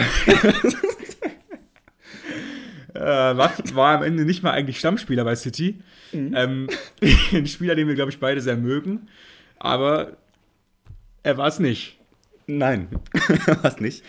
Auch wegen Verletzungen. Er hat einfach diesen, diesen Stammplatz verloren, der dann an Jack Grealish ging, äh, den wir, Ja. denke ich, später auch noch würdigen werden. Ist einfach nach hinten losgegangen. Äh, Gehe ich mit. War auch viel Risiko dabei, finde ich, weil er noch keine richtige Saison ja auch als durchgehender Stammspieler so richtig hatte. Ich dachte, das ist sein, sein Step jetzt, den er nach ganz oben geht auf den Thron der Premier League. Ich würde sagen, wir warten noch mal ein, zwei Jahre und dann lasse ich mich gerne wieder auf den Tipp festnageln. War einfach, war zu früh. Hat nicht gereicht. Nee, der Tipp hat einfach nicht gereicht und ähm, Grealish war auch einfach ein bisschen zu gut für ihn. Mein Tipp zum Spieler der Saison war ein gewisser Harry Harald Kane. Äh, ja, Harry Kane am Ende mit 30 Premier League-Toren und das eben in diesem Tottenham-Team ist eine wahrliche Meisterleistung. 29 Jahre alt jetzt schon, hat ähm, darüber hinaus eben neben den ähm, Toren auch noch drei Vorlagen, also 33 Scorer in der Premier League gesammelt. Das ist in 38 Spielen einfach eine überragende Ausbeute und ich würde sagen, der Punkt geht dort zumindest an mich. Äh, Völlig zu Recht. Also bei Harry Kane müssen wir auch gar keine Diskussion aufmachen. Äh, Weltspieler und eine Weltsaison hat Ja. er gespielt. Dein, dein Team wird. Achter, hat eine Trainerentlassung mittendrin, stellt die Formation um und dich interessiert es einfach nicht. Ich glaube, war persönlich seine zweitbeste Saison. Ich glaube, er ist schon einmal vorher über 30 Tore gekommen, weil es das zweite Mal. Also auch persönlich im Vergleich zu den Jahren gesehen, wo sie auch mal höher gefinisht haben, immer noch eine wirklich herausragende Saison für Harry Kane. 38 Spiele, 30 Tore, drei Vorlagen. Völlig zu Recht äh, hast du ihn genannt und ist, denke ich, auch im Nachhinein jetzt kein so verkehrter Pick. Ganz kurz noch, letzte Spielzeit hat er, hat er- hat er nur äh, 17 Premier League-Tore geschossen, also auch eine massive Steigerung innerhalb von einem Jahr für Harry Kane. Gut, dann gehen wir auch direkt weiter zum ähm, ja, benachbarten Spieler quasi, zum Torschützenkönig, weil das meistens dann ja auch der Spieler der Saison ist. Du hast da Erling Haaland genommen, ein Pick, der im Nachhinein sich als richtig erwiesen hat, weil Erling Haaland Torschützenkönig wurde. Und somit natürlich hier der Sieg zweifelsohne an dich, weil mein ähm, Spieler dort, war das Harry Kane? Ja, das war auch Ja. wieder Harry Kane. Ja, also ähm, am Ende ist Haaland eben Torschützenkönig geworden, aber Kane auch mit einer überragenden Saison. Also, okay, ganz kurzer Case. Ich weiß, du lachst gerade schon, ne? aber ganz, ganz kurzer Case hier von mir, ja. Mein Statement heute ist, dass Kanes Saison besser war als die von Erling Haaland. Ich glaube nicht, dass Erling Haaland in dem Tottenham-Team 30 Tore schießt, wie es Harry Kane getan hat. Ich glaube aber trotzdem, dass Kane im City-Team 36 Tore schießt, wie es Haaland getan hat. Also ich glaube, dass Kanes Leistung höher anzusehen ist als die von Erling Haaland. Fällt mir tatsächlich schwer, dagegen zu gehen. Also ich finde, wenn du die individuelle Saison krönst, was ja irgendwie auch äh, Ziel des Titels ist, Ja. kannst du einen Ca- Case für Kane machen. So. Case Kane. Äh, schwi- schwierig zu reden. Äh, ja, mit 30 Toren in dem Team, bockstark und Haaland ist eben mehr angewiesen auf die Mitspieler. Würde ich mitgehen. Aber ich glaube nicht, dass Kane bei City 36 Tore macht. Also es ist, Ist nun mal auch Haaland und der hat auch so viel richtig gemacht, so viel Power reingebracht, gerade am Anfang. Und wenn du am Ende, er hat auch drei Spiele weniger gemacht, by the way. Mhm, Haaland in 35 Spielen, 36 Tore, 77 Minuten braucht er im Schnitt für ein Tor, geht mit 44 Scorer nach Hause. Das ist einfach eine Weltsaison. So, und das ist was für die Geschichtsbücher. Er hat sämtliche Rekorde gebrochen, wurde auch ähm, Player of the Season, Young Player of the Season. Erste Mal, dass beides an denselben Spieler geht. Also der hat nun mal neue Maßstäbe gesetzt und ich finde nicht, dass man jetzt äh, unzufrieden sein kann mit äh, meinem Pick da. Vor allem, weil es ja tatsächlich um den Torschützenkönig ging. Ja, also ich würde sagen, ähm, da bist du auf jeden Fall leicht im Vorteil. Und ich würde sagen, wir gehen dann auch direkt zum nächsten Spieler, zur nächsten Kategorie. Und dort war dann die Frage nach dem besten jungen Spieler. Das waren damals für uns nach Definition Spieler unter 23 Jahren. Da hast du damals zwei Spieler genannt, und zwar Fabio Carvalho, damals frisch gewechselt von Fulham nach Liverpool. Hat jetzt ähm, gar nicht so viele Spiele insgesamt dann gemacht. Und Botmann war dann zweiter Spieler. Am Ende hast du dich dann trotzdem noch fürs Protokoll auch hier für Botmann entschieden Ja. gehabt und somit natürlich auch eine extrem gute Wahl getroffen, die dann schlussendlich auch besser war als meine einzige Wahl. Ich habe nämlich nur einen Spieler damals ähm, genannt gehabt, wie es dann auch quasi ähm, Ja. ähm, vorher vereinbart wurde. Und meiner war dann eben dann doch äh, Anthony Gordon von ähm, Newcastle, der jetzt nicht die beste Runde gespielt hat, nicht Stammspieler war. Da habe ich ihn ein bisschen überschätzt. Ja, schon richtig enttäuschend gewesen eigentlich. Ne? Also nach der Für uns Everton-Saison. beide, für uns beide. Nach der Everton-Saison Ja. ist er schon noch einen Schritt nach unten gegangen. Aber nein, äh, wir hauen nicht drauf. Ist richtig, ich hätte es weggelassen äh, in der Erzählung. Aber ich hatte zwei Spieler, habe mich dann am Ende für Botmann, Botmann. entschieden, der, und das greife ich vorneweg, auch in meiner Elf des Jahres ist. Also für mich hat er eine herausragende Spielzeit gespielt Ja. in dieser Newcastle-Defense. Noch einer der Leader gewesen. Deswegen bin ich schon ziemlich, ziemlich confident mit dem Pick. super Spieler. Also Sven Botmann, dass andere Mannschaften den nicht bekommen haben, war, glaube ich, echt schmerzhaft in der Rückschau, weil ähm, er ist alles, was du in einem modernen Innenverteidiger suchst. Ähm, er kann die Bälle spielen, er ist kopfballstark, ist physisch stark äh, und so weiter und so fort. Hat wirklich alles, was du brauchst. Dann ähm, zur letzten Kategorie, meiner Ansicht nach, und zwar die Players to Watch, also Spiele, auf die man mal ein Auge haben sollte. Da haben wir uns jeder damals drei Spieler rausgesucht. Und ich muss sagen, einer von den Jungs wird wohl in die Geschichte eingehen als schlechtester Pick, den jemals irgendjemand getroffen hat. und ich habe ihn nicht gewählt. so eine Scheißeinleitung. Also wirklich. Nein, das war ja jetzt so eine, so eine Off-Kategorie. Ne? Also ist ja auch nicht richtig greifbar, so eine, so eine Überkategorie. Das vielleicht. Fand ich schon greifbar. Nee, ich nicht. Vorneweg. Ähm, ja, komm, ich mach's kurz und schmerzlos und ich äh, mach direkt den, auf den du hinaus Willst möchtest. selber sagen? Ja, natürlich. Okay. Äh, ich bin ziemlich, ziemlich zuversichtlich damals gewesen bei äh, Jet Spence. Für die, die Leute, die den nicht kennen, spielt bei Tottenham. Spielt, Sollte da mal gespielt haben, aber. äh, ja, hat, glaube ich, in dieser Saison vier Ja, vier Minuten. Minuten gemacht, in Vier drei Minuten. Einsätzen. Ja, ja. Nee, in vier Einsätzen. In, doch, Oder in drei Einsätzen? Ich weiß Ich glaube sogar in drei. Ja, also, es ist, ist jetzt auch nichts, was äh, kriegsentscheidend ist. Hat natürlich überhaupt nicht funktioniert. War einfach meine Hoffnung, dass er unter konnte in der Fünferkette auf rechts außen äh, die Stammposition erringt. Hat er aber einfach nicht. Und am Ende sieht es dann blöd aus, gebe ich zu. Ja, also verschweigen können wir es jetzt auch nicht, dass du den gewählt hast. Also, ja, ist ja okay. Ja. äh, War jetzt nicht überragend. Wurde dann auch im Winter weggeliehen von Tottenham, weil er so eine überragende Hinserie gespielt hat. Ähm, hat dann in Rennes gespielt und dort jetzt auch nicht, glaube ich, Bäume ausgerissen. Deine anderen beiden ähm, Spieler waren Jack Grealish, Mhm. würde ich sagen, Top. ist ein, ja, kann man, kann man wählen. Habe ich auch gewählt. Ich habe ihn vor dir übrigens gewählt gehabt. Ähm, und noch äh, Anthony Martial. Da hast du damals schon prophezeit, dass Ronaldo diese ganze Thematik nicht überstehen wird, was wir leider jetzt nicht bewerten können, aber trotzdem, was, das war eine gute Prophezeiung mal von dir. Danke. Hat jetzt nicht ganz profitiert, weil eben Wout Weghorst ihm vor die Nase gesetzt wurde. Aber die letzten Spiele kam dann ja Martial auch nochmal groß raus, ne? Ja, nicht groß raus, aber Ja. er hat noch mal ein paar Scorer gesammelt. Aber komm, wenn er die Minuten bekommt, reden wir am Ende über den Drittplatzierten, wo vielleicht Anthony Martial im Sturm steht. Hätte, hätte, weil Ronaldo eben noch ein halbes Jahr geblieben ist und Wout Weghorst gekommen ist und dann die Nase vorn hatte. Zusätzlich kommen noch kleinere Verletzungen, aber ist jetzt nicht so schlimm wie Jet Spence gewesen. Nee. War noch okay. Das war echt, okay. Okay, meiner, ähm, mein erster war auch Jack Grealish, habe ich ja gerade schon gesagt. Ähm, gut, mein, mein zweiter war dann Diego Carlos von Aston Villa. Aber auch spannend. Ja. Kurz, äh, kurz zu meiner Verteidigung, hat sich, ich glaube, am ersten Spieltag gegen Bournemouth oder am zweiten Spieltag, kann auch gewesen sein, direkt verletzt, hat sich eine ganz, ganz schlimme Verletzung zugezogen und sollte eigentlich sowas wie, wie der neue Abwehrpfeiler werden vom damals noch äh, von Steven Gerrard trainierten Aston Villa. Hat sich ja vieles geändert äh, bei Aston Villa. Una Emery ist mittlerweile der Trainer. Steven Gerrard, erfolgreicher Rentner in Liverpool. Äh, zum Glück, zum Glück möchte ich nur mal ganz kurz jetzt zu Protokoll geben. Und Diego Carlos ähm, war dann eben ganz, ganz lange raus, ist dann äh, vor ein paar Wochen erst zurückgekommen. Aber Tyrone Mings und Esri Konsa, sp Konsa spielen gerade einfach so eine überragende Saison, dass Carlos jetzt da da auch nicht mehr reinkam ähm, vor dem Saisonende. Und ja, also war, eine, war ein mutiger Schaut, aber die Verletzung hat es jetzt quasi dann unmöglich gemacht zum Schluss. Äh, meine dritte Wahl war dann Gabriel Jesus. Denke ich, ist eine gute Wahl gewesen. War auch verletzt, hat sie fast zum Meister geschossen. Deswegen würde ich sagen, geht diese Kategorie fast in meine Richtung. Vielleicht. Also ich fand deine Auswahl, wenn du jetzt so vergleichst, Gabriel Jesus wechselt von City zu Arsenal, um neuer Stammstürmer bei Arsenal zu werden. Und Wusste du sagst, das nicht. ist dein Player to watch und ich nehme Jet Spence.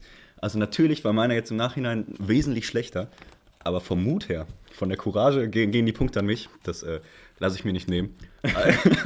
aber nein. Lass mir noch einen Sieg wenigstens heute. Ja, ja, geht leider nicht. Ist in Ordnung. Wir haben aber noch was vor, denn Jetzt kommt noch ein viel zu langes Segment eigentlich, wenn wir schon mal hier auf die Zeit schauen. Viel zu lang. aber kriegen wir bestimmt ein bisschen gekürzt. Es geht um die Top 11 des Jahres, der Saison. Der Saison ist wahrscheinlich noch genauer. Äh, Es geht um die abgelaufene Spielzeit und die elf besten Spieler, die wir in eine Formation versucht haben zu pressen. Ich glaube, das kann man wirklich so sagen. Ähm, gibt wohl formationsmäßig Ungenauigkeiten. Äh, ich sehe schon, du baust hier eine, eine Barrikade auf, damit ich nicht gucken kann. Sichtschutz. Ja, Sichtschutz gibt's. Dann äh, spiele ich den Ball direkt drüber und würde gerne mit deinem Torwart anfangen. Wer ist denn für dich der beste Torwart dieser Premier League-Saison? Das ist für mich Nick Pope. Ja, da würden jetzt viele sagen, was, du hast den nicht genommen oder hast den nicht genommen. Natürlich kann man auch ähm, jeweils mit Aaron Ramsdale gehen.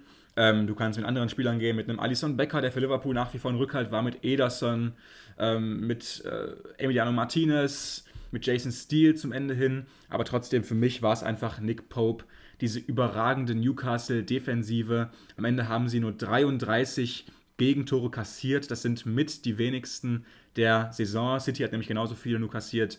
Ähm, und Pope war für mich einfach wirklich überragend. Also was der auf der Linie veranstaltet hat, der hat Saves rausgehauen. Die waren für mich wirklich Highlight-Potenzial.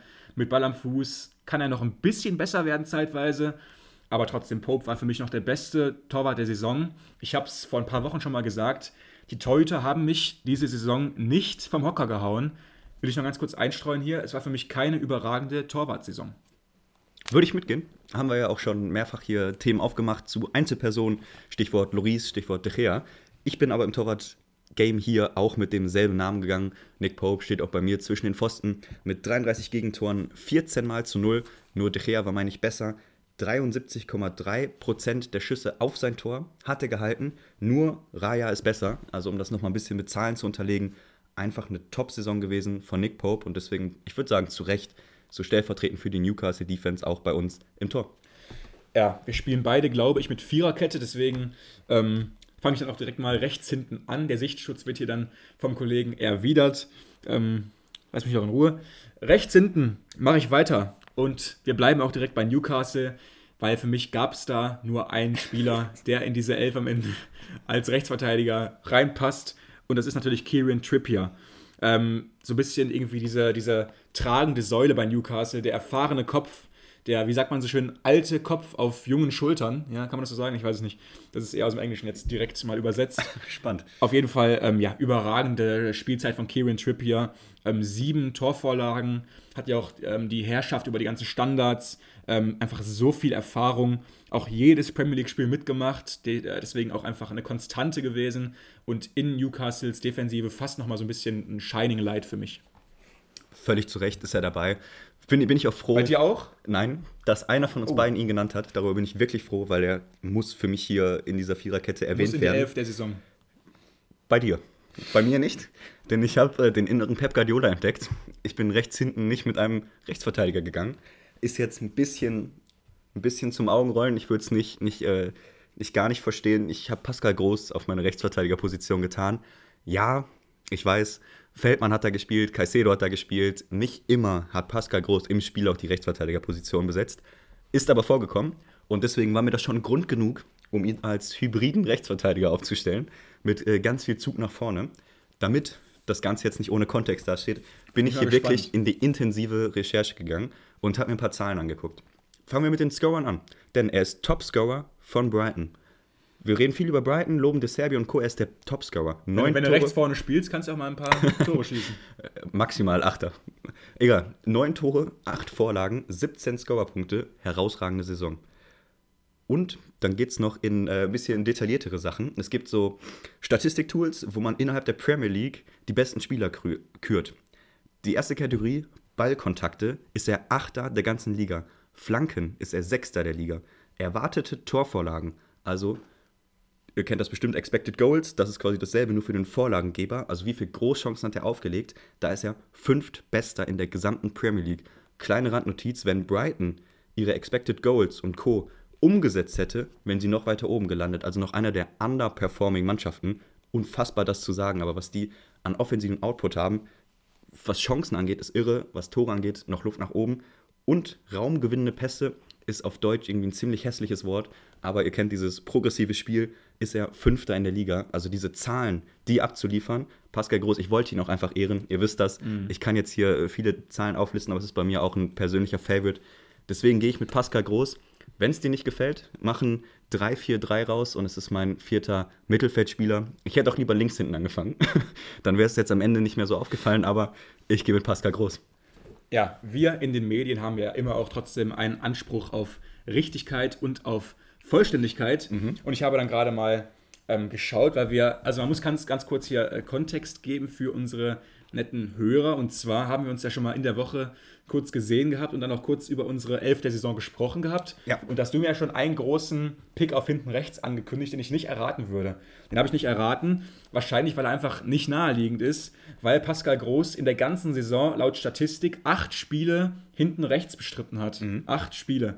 Die Saison hat 38 Spiele, also 30 zu wenig eigentlich. Ja, ich kann das vertreten.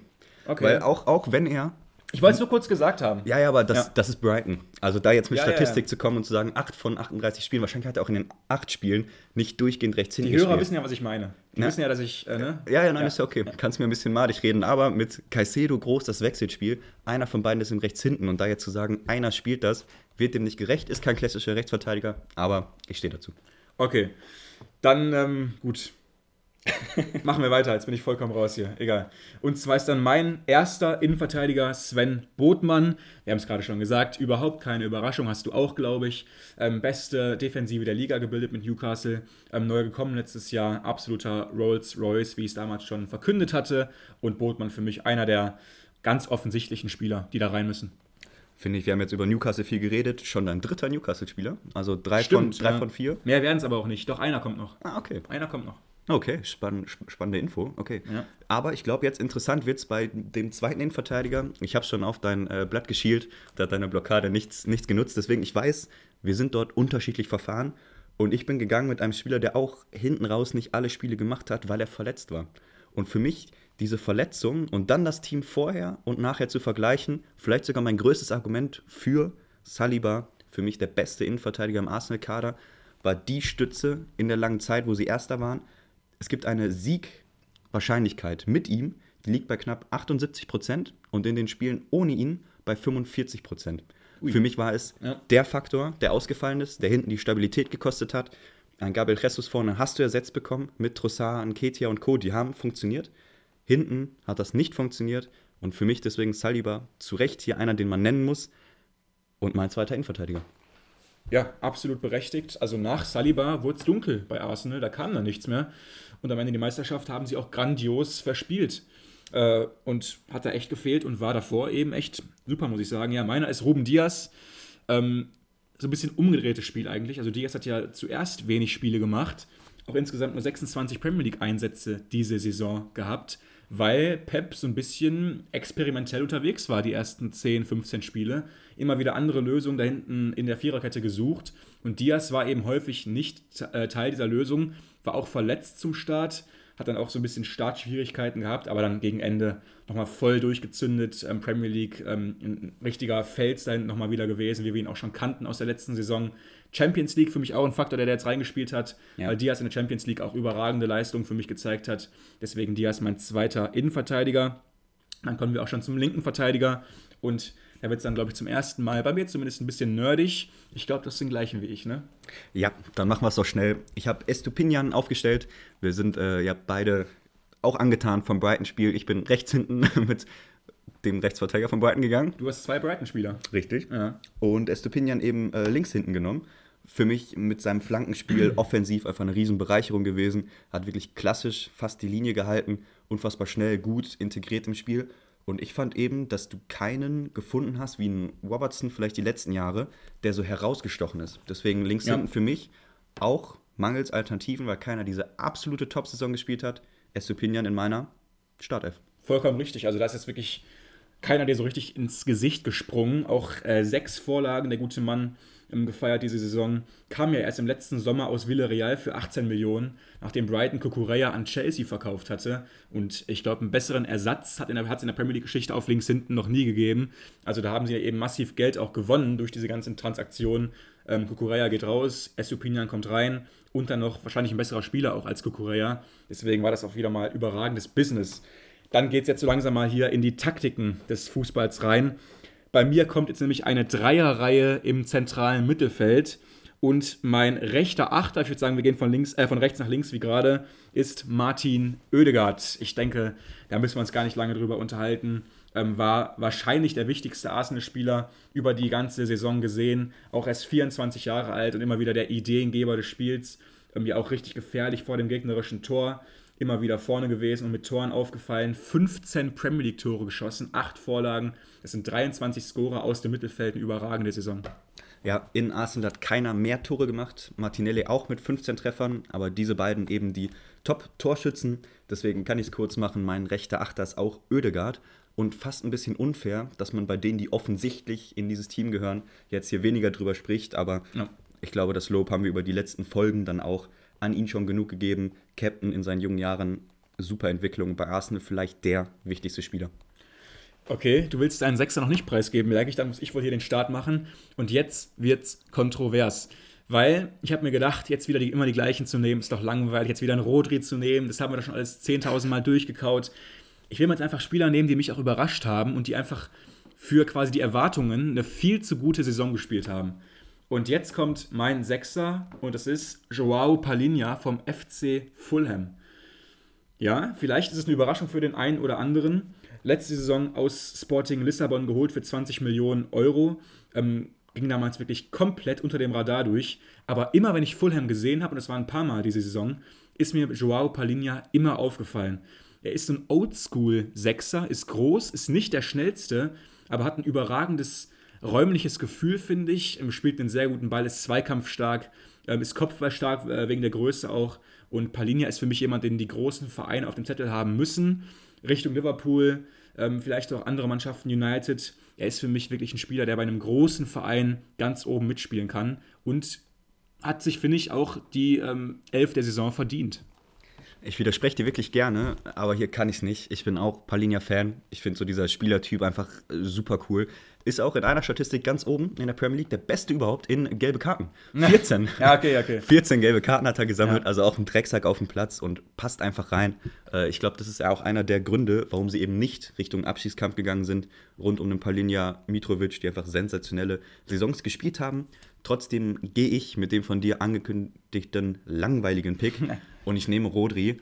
Und das nicht ohne Begründung, weil ich wusste, dass wir hier irgendwie in Diskussionen gehen im Mittelfeld, bin ich auch da in die Statistik gegangen und es war seine persönlich balllastigste. Also er hatte mit 3270 Ballaktionen seinen persönlichen Bestwert aufgestellt, ist damit in den Top 5 liegen, übergreifend der zweite, also absolut prägend für das Spiel mit Ball bei City, Pass ins letzte Drittel, erster in der Premier League, Raumgewinne Bälle, dritter in der Premier League, was der einfach auch für das Spiel bedeutet hat, für diese, fürs Balltragen, wo er auch sich selber verbessert hat, mit Ball, Spielgestaltung, letztes Drittel.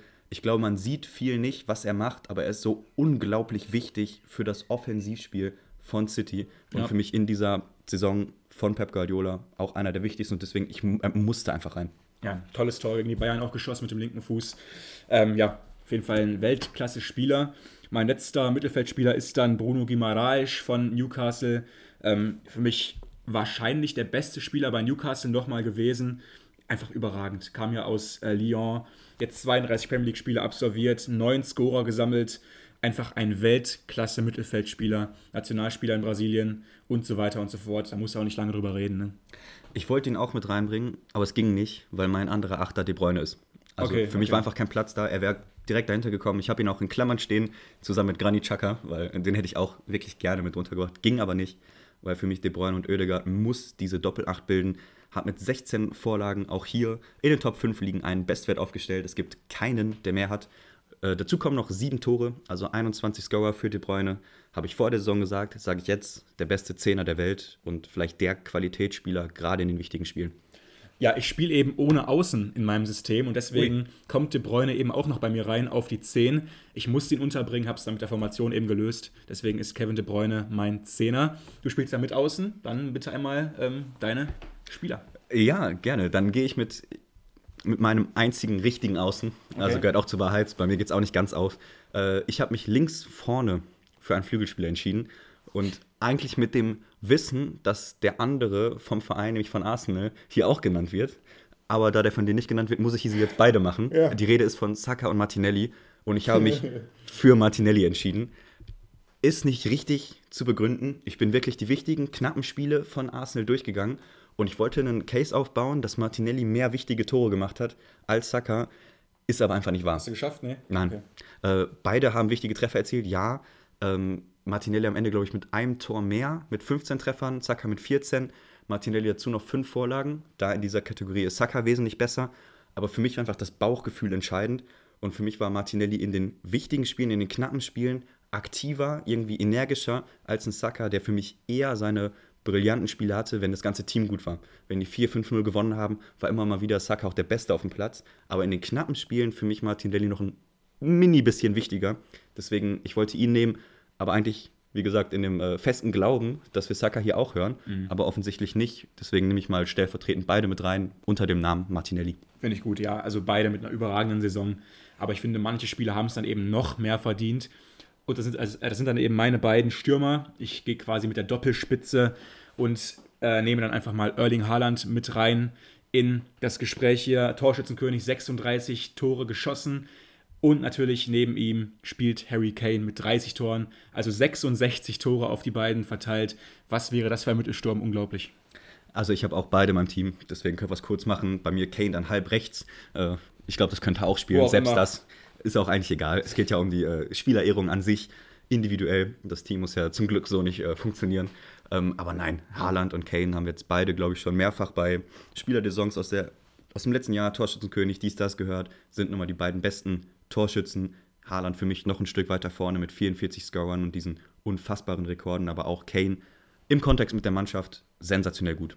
Ja, und jetzt sind wir eben auch schon durch mit dem Team der Saison. Wir müssen trotzdem ein bisschen auf die Tube drücken hier, weil wir eben noch ein paar Kategorien mehr haben. Aber trotzdem, wir versuchen das ganz äh, geregelt hier alles runter zu erzählen. Und nochmal ganz kurz hier im Schnellüberblick meine Elf der Saison.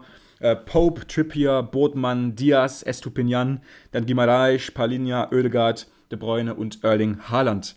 Ähm, Kane eben auch noch. Und jetzt deine Elf? Schon ein spannendes Team. Also würde Ja. ich gerne mal so zusammen sehen. Ähm, meine Elf von hinten, Pope, dann Viererkette, Estupinian, Botmann, Saliba und Pascal Groß auf rechts, der äh, Skandalspieler. Äh, dann im Mittelfeld Rodri, Oedegaard und De Bruyne. Und vorne Martinelli, Haaland und Kane. Und einen müssen wir noch nennen, auch wenn wir ihn beide nicht haben, ist es Mohamed Salah. Finde ich, fällt ein bisschen hinten runter. 19 Tore, 13 Vorlagen. Ja.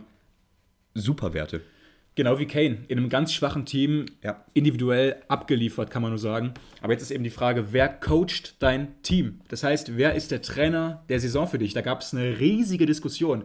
Ist es Pep? Ist es Arteta? Ist es Hau? Ist es äh, De Serbi? Ten Hag? Una Emery? Wer ist es? für mich die schwierigste Entscheidung überhaupt gewesen. Wirklich, in diesem Ja. Team. Für mich der Trainerposten, der umstrittenste. Und am Ende gehe ich dann mit dem, wo ich am persönlich am meisten beeindruckt bin. Und das ist De Serbi. Für mich geht es um die Art und Weise, nicht um die Punkte.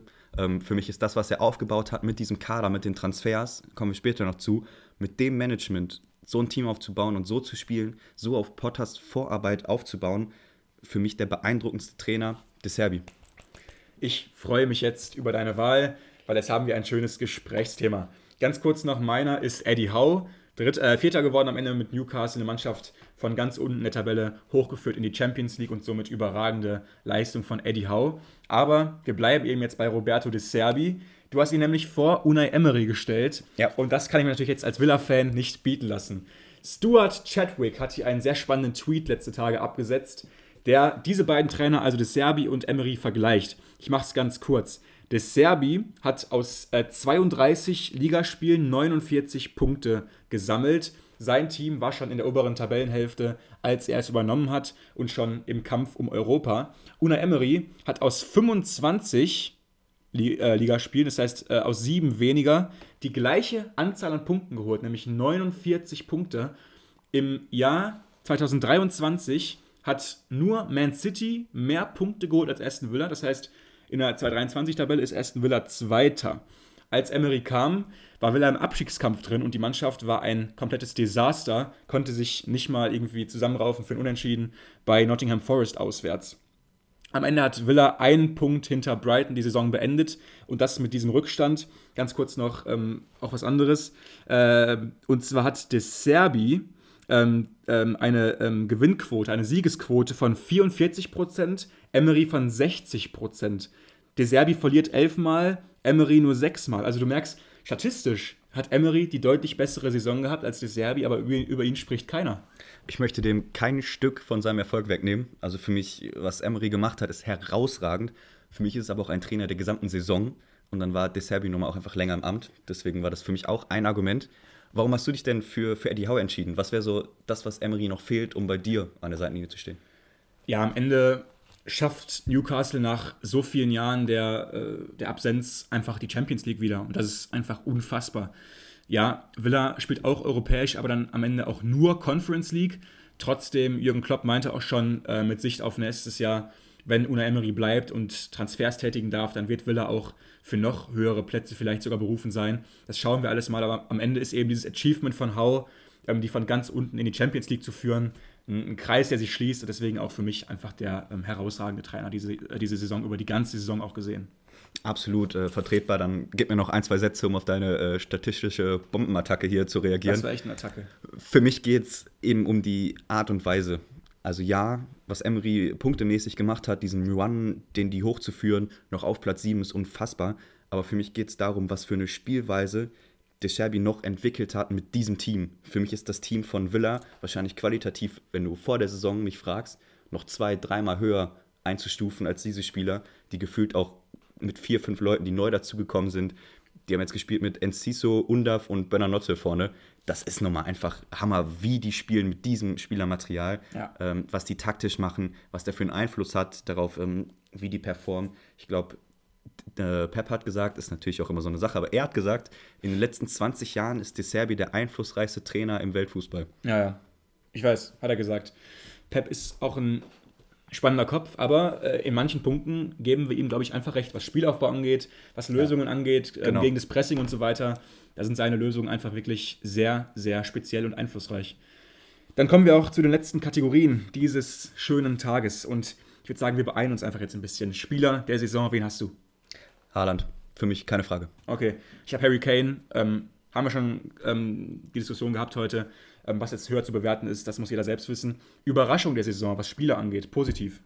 Ich bin mit zwei Namen gegangen. Einmal Billing. Ich finde, über Bournemouth müssen wir reden. Für mich ist er der auffälligste Spieler gewesen, ist auch Top-Torschütze Ich mag Vereins. Billing, ich mag Billing, ja. Sieben Spiele, äh, sieben Tore äh, in, dieser, in dieser Spielzeit. Hat mal Zehner gespielt, mal Sechser, mal Achter. Super variabel und für mich eine der Konstanten. Und das gesamte Bournemouth-Team so früh, mehrere Wochen vor Saisonende, fix gesichert zu sein mit dem Kaderwert, ist für mich auch auf ihn zurückzuführen. Ja, ich mag Billing auf jeden Fall. Meiner, also meine Überraschung, die positiv war, was Spieler angeht, ist Mitoma von Brighton. Ähm, ja, also eine absolute Überraschung. Sieben Tore, sechs Vorlagen, unfassbar schnell. Ähm, Außenverteidiger haben regelmäßig Albträume, wie man so hört, wenn sie gegen ihn gespielt haben. Einfach eine unfassbare ähm, Saison von ihm. Kam wirklich aus dem Nichts und dann ähm, ist er einfach so gut. Also, wo Brighton den wieder her hatte, kam aus Japan. Was für ein Scouting Brighton hat, ist unglaublich. Ja, es ist irre. Also, was der im Dribbling macht, kann man nicht hoch genug stellen. Auch einer meiner Lieblingsspieler so zum Zugucken, weil er mit so viel Tempo immer Ja. ins 1 gegen 1 geht, ist einfach stark. Einer, der ihm ähnlich ist, ist mein zweiter Überraschungsspieler, Almiron. Fällt jetzt hinten raus, vielleicht ein bisschen nicht mehr so ins Gewicht, aber was der zwischenzeitlich für einen Lauf Ja. hatte, hat auch Newcastle dahin geführt, wo sie jetzt sind. Und deswegen für mich auch einer der positivsten überraschenden Spieler. hatte Phasen, wo er echt Weltklasse war. Ähm, auf jeden Fall Miguel Almiron. Dann kommen wir zu den Flops, was die Spieler angeht, also zu den negativen Überraschungen. Einfach ganz kurz ähm, ein paar Leute von mir hier genannt. Mudrik auf jeden Fall mit diesen vielen Vorschusslorbeeren. Ähm, ähm, monatelanges Tauziehen zwischen Arsenal und Chelsea. Beide wollten ihn haben. Wir dachten alles, er wäre ein super Spieler. Ähm, unfassbar schnell und ein toller Abschluss. Schnell ist er, aber vorm Tor, vorm Tor ist er wirklich eine absolute Vollkatastrophe. Das kann besser werden, aber ähm, stand jetzt auf jeden Fall stark gefloppt. Richarlison, ähm, wir hatten diese ähm, ewigen Diskussionen um ihn, ähm, Trikot ausziehen nach Abseitstoren und so weiter, geschenkt. Jorginho, für mich vielleicht eine kleine Überraschung, was das Negative angeht, ähm, im Winter geholt von Arsenal, sollte so ein bisschen, glaube ich, ihr letztes Puzzlestück werden im Titelkampf. Am Ende ist es das überhaupt nicht geworden, hat häufig nicht gespielt, ähm, kam, wenn überhaupt, dann von der Bank rein. In Spielen, wo er dann drauf war, häufig mich auch nicht wirklich überzeugt. Hat jetzt nicht ganz funktioniert. Und zum Schluss eben jetzt noch von mir Calvin Phillips. Ich denke, ähm, die Spielzeit, die er bei City gewonnen hat oder gehabt hat, hätte ich auch noch gehabt. Ähm, war jetzt nicht so viel von Calvin Phillips auch. Absolut. Ähm, ich kann nur einen Spieler noch hinzufügen, das ist noch David Nunes. Für mich einfach gemessen an der Ablöse Stimmt, ja. muss der mit in diese Chronologie mit rein. Zusammen mit Mudrik ist das hier so mein Duo, die, glaube ich, zusammen über 200 Millionen gekostet haben. Ist halt ein Witz. Also, was dafür rumkommt, ist, ist wirklich hart. Ich finde es aber auch hart, ehrlich gesagt, äh, Jorginho in diese Reihe mit reinzusetzen, weil er auch bei Arsenal wirklich Top-Spiele hatte. Nicht viele, aber so zwei, drei Mal musste ich wirklich sagen, war ich groß beeindruckt und den jetzt gleichzusetzen mit dem finanziellen Aspekt auch im Hinterkopf, weiß ich nicht. Ja, aber die Erwartungshaltung, ne, du bist ähm, Tabellenerster in der Winterpause, dann holst du ähm, so, einen- so einen tollen Spieler, ist ja Europameister geworden und so weiter, Champions League-Sieger mit Chelsea und dann hilft er dir mal gar nicht im Endkampf, war für mich deswegen einfach eine Enttäuschung.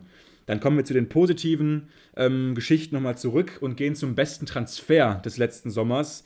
Ähm, da habe ich jetzt auf Nummer 1 Manuel Akanji, ähm, dann kommt Enciso, Sven Botmann und morgen Gibbs White, der mich auch bei Forest zum Schluss sehr überrascht hat und auch überzeugt hat für mich. Deswegen diese vier Spieler, also Akanji, Enciso, Botmann und Gibbs White, waren für mich die besten Transfers der abgelaufenen Saison.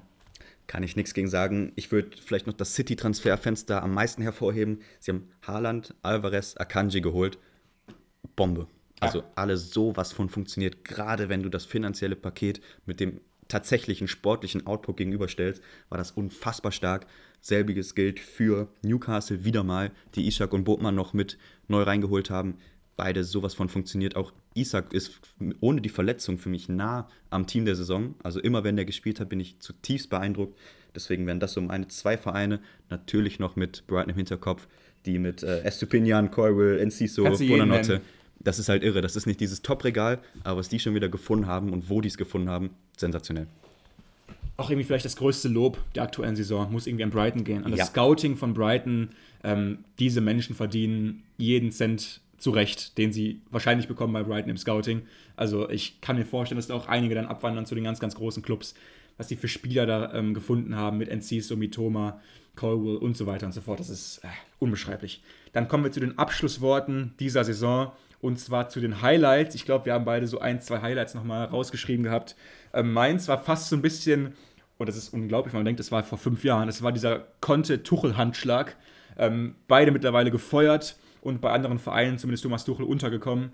Aber ähm, das war diese Saison, dieser legendäre Handschlag zwischen den beiden. Unglaublich. Ja, was, was die beiden auch jetzt noch danach mitgemacht haben. Äh, Tuchel Ja. gerade Meister geworden. Äh, möchte man gar nicht Doch glauben. noch, ja. Aber hat es noch geschafft mit Bayern. Ja, war, war schon witzig. Gerade im Kontext mit deren Entlassung. Für mich auch zwei Personalien, die spannend waren. Aber wenn ich einen Moment küren müsste, dann wäre es immer noch das äh, CR7-Interview bei Piers Morgan, Piers Morgan, ja. was da abgegangen ist. Also der hat ja Schlagzeilen gefüllt, was der für Aussagen rausgehauen hat. Mhm. Also für mich auch das mit dem größten Impact. Am Ende wahrscheinlich für United unterm Strich sogar noch gut gelaufen. Über Wochen ging das. ne? Das ging wirklich über Wochen, diese ganze Ronaldo-Saga nach der WM oder während der WM. Ich weiß es gar nicht mehr ganz genau, trotzdem. Das war alles diese Saison.